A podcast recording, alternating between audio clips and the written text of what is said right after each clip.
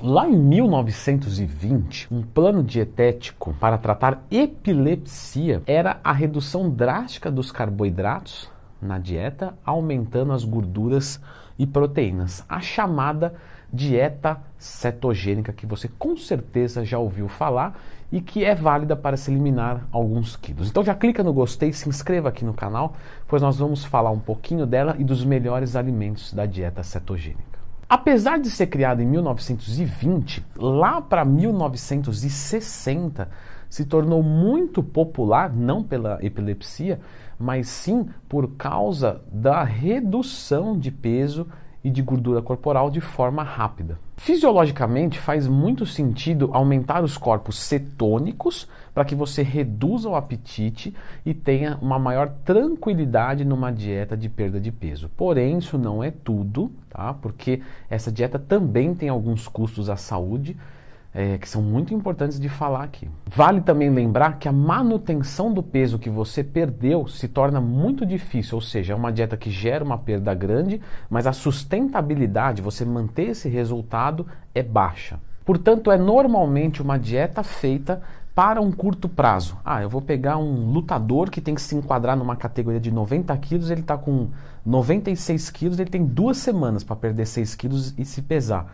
Então ele mete uma cetogênica, o peso cai drasticamente, ele carba e luta carbado para que não perca desempenho né, na sua modalidade. Basicamente falando, você reduz o carboidrato e o corpo vai ter que buscar energia em outro setor. Como você está em déficit calórico, você busca é, na gordura, não só na gordura, vale lembrar, você vai perder glicogênio pra caramba, e você juntamente libera os corpos cetônicos, que são moléculas que interferem diretamente no poder de saciedade, mexendo com hormônios como, por exemplo, a grelina. Um número aceitável para a dieta cetogênica é até 50 gramas de carboidratos totais por dia, contando salada, contando tudo. Para vocês terem uma ideia, é muito comum que uma pessoa tenha aí um consumo de carboidratos para manter o peso de 3 gramas quilo, ou seja, uma pessoa de 80 quilos vai consumir 240 gramas de carboidratos. Numa dieta cetogênica ele vai consumir abaixo das 50. Os alimentos principais, então, vão ser é, proteína e gordura. E eu já fiz vídeo aqui das melhores fontes de proteínas e de gorduras. Lembra sempre de procurar lendo Twin mais tema. Mas aqui eu tenho algumas considerações a mais a se fazer. Como nós vimos, é, podemos consumir mais ou menos 50 gramas de carboidrato por dia, o que vai dar mais ou menos 200 calorias. Logo, legumes e vegetais são permitidos na dieta. Porém, tem vários que a gente vai ter que tirar. Sei lá, é, batata, mandioca, feijão, soja, lentilha, porque apesar é, deles serem dessa categoria, né, por exemplo, as leguminosas, você vai ter um teor de carboidrato um pouco maior, o que vai comprometer, que você vai comer muito pouquinho feijão e já estourou a quantidade.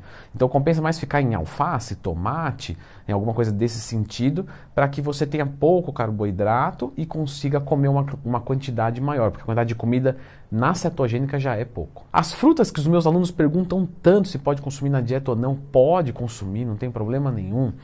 A maior parte delas são fontes de carboidratos, certo? Logo, a maior parte delas está excluída. Agora, por exemplo, o coco, grande fonte de gordura, dá para consumir. O próprio abacate também é uma fonte razoável de gordura e você pode consumir na dieta cetogênica. E já que estamos falando das gorduras, a dieta cetogênica ela é até muito criticada por isso, porque ela abre leque para todos os tipos de gordura. Por exemplo, o coco já tem muita gordura saturada, o que pode sim gerar dislipidemia, tá? Pode sim aumentar um LDL. E é comum, tá? É comum Pessoas que fazem dieta cetogênica, que comem muita gordura saturada, ah, vou comer bacon, vou comer manteiga. A, a, manteiga, inclusive, é muito criticada porque o autor da dieta diz que pode comer manteiga na dieta, mas lembra que ele fez a dieta para epilepsia e não para alguém que está visando é, é, estética, saúde necessariamente. Então ele falou assim: a pessoa tem epilepsia, quer diminuir isso, mas a manteiga faz parte do cardápio da maior parte das pessoas. Então ele pode consumir? Pode. O que ele não pode é exagerar. Só que quando você vai pegar uma estratégia nutricional mais específica, que foge desse âmbito, de, que é para deixar a pessoa não ter epilepsia, você normalmente corta. Você fala, não, manteiga não, deixa para o dia do lixo, vamos colocar gordura boa. Mas enfim, Essas gorduras saturadas, sim, aumentam o LDL. Isso a gente vê muito em exame. A pessoa emagrece com a cetogênica e tem uma piora do seu perfil lipídico.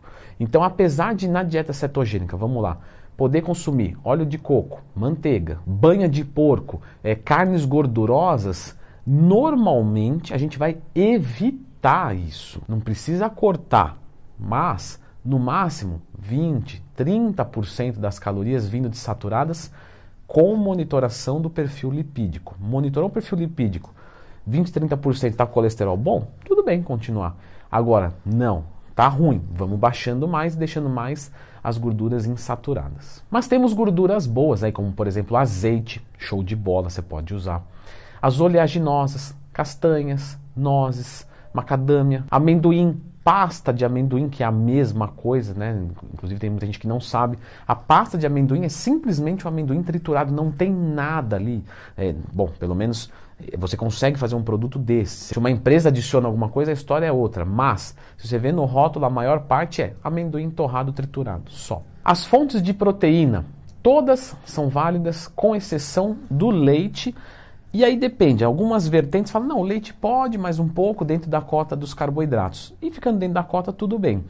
Então, é, queijo, e aí colocam todos os queijos, novamente queijo gordo, aí tem esse lance da gordura saturada, ovos inteiros, frango, é, carne, peixe, carne de porco, sempre optando pelas magras, tá? O adequado dessa dieta é que ela seja saudável. Então, vou comer proteína e gordura, mas eu vou escolher as melhores fontes de proteínas magras. Então, carne vermelha, não, não vou pegar uma costela, né?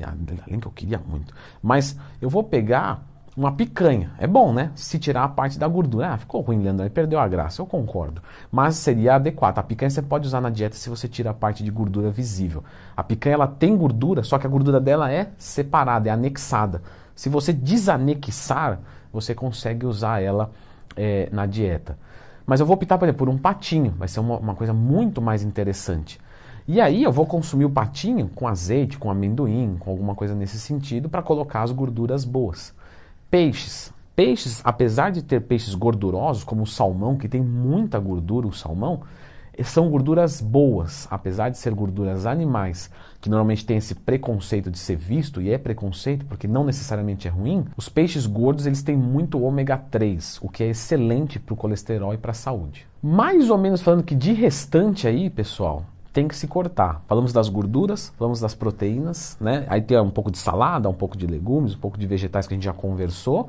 E fora isso, arroz, batata, mandioca, tapioca, macarrão, né, já me deu vontade de fazer burro, é, não é adequado na dieta cetogênica. Bebidas, como refrigerante zero, aqueles suquinhos de pó que tem uma quantidade ridícula de carboidrato, mesmo que tenha um pouquinho de malto na composição, é irrelevante, dá para consumir, não atrapalha a cetose. Uh, a questão de chás, cafés, obviamente sempre sem açúcar, também são permitidos. No geral, a dieta vai privilegiar esse grupo de alimentos, e claro, doces, pães, macarrão, arroz, bebidas alcoólicas, amido, sucos, entre outros, são todos a evitar. Para falar a verdade, a evitar não, a não consumir. Se você quer fazer uma dieta cetogênica, é não consumir, com exceção no dia de recarga, que dependendo né, da, da, da, do autor, do criador da dieta ou do adaptador do modelo da dieta, é, alguns recomendam um dia do lixo completo com muito carboidrato para fazer a recarga e outros já recomendam dois dias também com muito carboidrato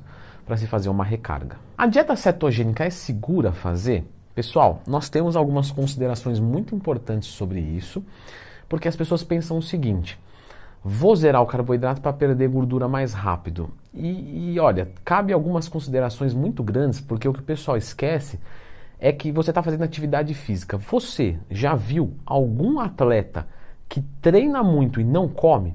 Não existe. Todo atleta que treina muito, ele come muito. Ah, mas o atleta quer emagrecer. Ele emagrece comendo muito. Só que um pouco menos, gera um déficit energético, mas ele não corta carboidrato, porque justamente o carboidrato é o que dá energia para ele treinar para ele sustentar a massa muscular, sustentar metabolismo, e o carboidrato também deixa ele viver, né? E é muito importante viver, não sei se vocês já perceberam. E não só existir, mas eu digo viver mesmo, sabe? Você conseguir sair da cama e falar, eu tenho energia para fazer as coisas, e não sair da cama com vontade de querer voltar mesmo dormindo 9 horas por dia. E aí a pergunta de vocês é: vale a pena fazer a dieta cetogênica? Agora que eu sei os alimentos, quando eu posso fazer uma dieta cetogênica? Eu já fiz um vídeo sobre ela, eu vou deixar aqui no canal completo. Aqui você viu boa parte dos alimentos que pode, que não pode, mas eu quero que você entenda um pouco mais sobre esse lance de zerar o carboidrato. Dá uma conferida aqui.